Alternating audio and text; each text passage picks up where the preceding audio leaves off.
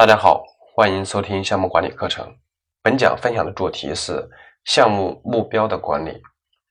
那么，项目目标管理包含哪些内容呢？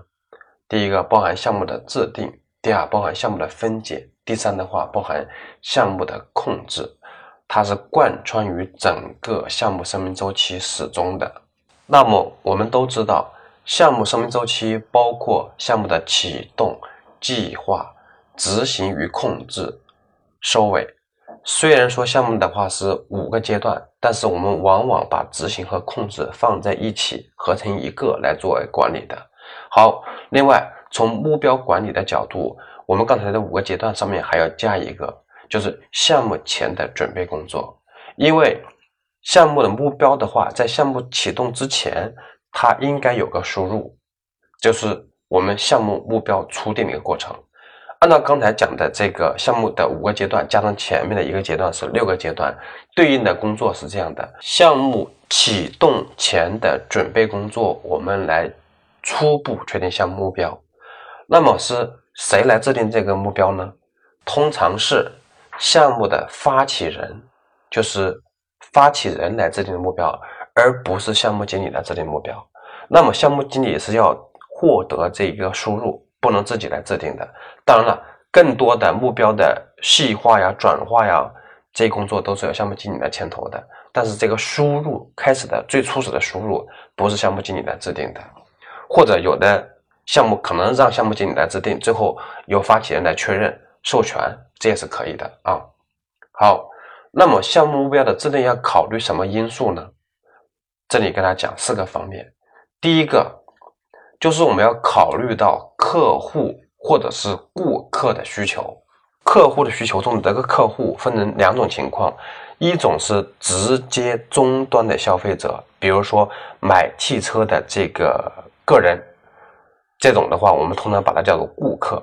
另外一种的话是组织，比如说零部件厂往主机厂供货，那么你的客户是这个组织，这种的话我们通常把它叫做客户。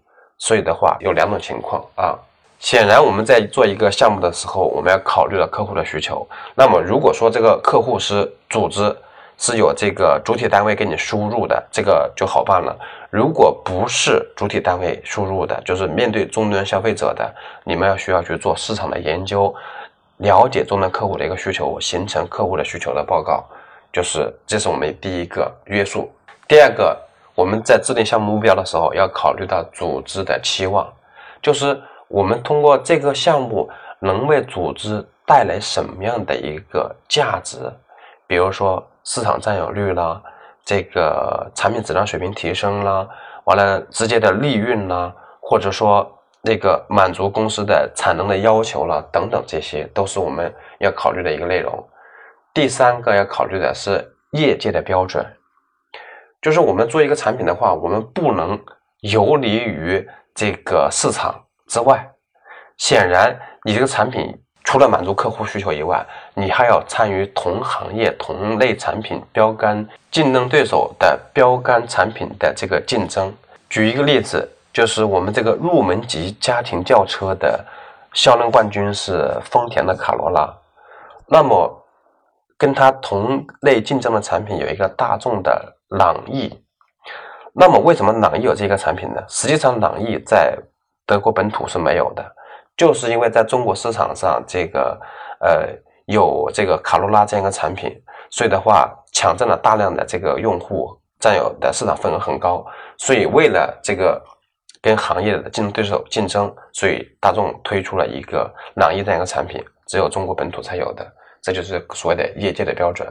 第四个方面要考虑的是当前的水平，就是我们现有的水平是多少。我们制定一个项目的时候，我们在确定项目目标的时候，要考虑到我们当前的能力，在现有的能力基础上，我们做一个提升，而且提升的幅度的话，也是能够接受的一个水平。我在做咨询项目的时候，我看到很多公司啊，特别是国有企业的时候做的产品开发项目的项目的目标。他们有多次我都看到过，他的新产品开发项目的目标某些值比原来基础车型都低，而且低很多。这个的话，用一句比较流行的话讲，叫“躺赢”，就他什么也不用做，这个目标都能实现。所以这个就很奇葩了，这种事情太搞笑了。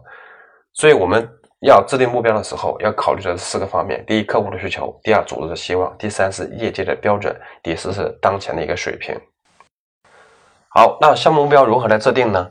这个有一个很基础的工具，就是 SMART 原则。我想这个工具大家应该都有所了解，因为很基础。因为我们都会去制定目标，虽然说你可能不做项目经理，不做项目管理，你但肯定都会确定目标。我们会自然而然的会用这个工具，你只是没有那么系统的去思考而已。因为这个过程的话，我们每个人都会经历的。好，那还是稍微讲一下 SMART 原则。S 的话就是具体的、明确的，就是我们确定一个项目目标是有具体的内容的。第二个 M 的话就是可衡量的。比如说，你要用一个指标来衡量它，并且可以去进行测量。比如说做培训的话，有培训的满意度，培训满意度，比如说按十分制达到九点五分，我们可以通过这个评价的分值加权平均之后把它算出来，就是可以衡量。第三个的话，这个目标是可以达成的，就是这里说的什么意思呢？你不要定一个非常非常高的目标，也不要定一个非常低的目标。比如说拿一个指标来讲，自主品牌的这些。汽车的整车奥迪特水平一般来讲是在七百分左右。那么如果说你开发一个产品，你直接把这个奥迪特分值水平提到三百分或者两百五十分，就达到奔驰、宝马、奥迪的水平了。那么我们自主品牌的制造能力、工艺能力是达不到的。这种目标太高，就会让我们项目团队人感觉到反感，这种反而不利于项目目标的达成。第四个方面就是。相关性就是你的目标必须是和执行的这个主体个人是有相互关联的，不要让你的目标和个人的话这个背道而驰，这种是不利于项目目标实现的。第五方面就是 T，就是项目目标有明确的时间要求的限制。那么项目目标的话，有很多是以产品的指标形式体现，更多的会以这个。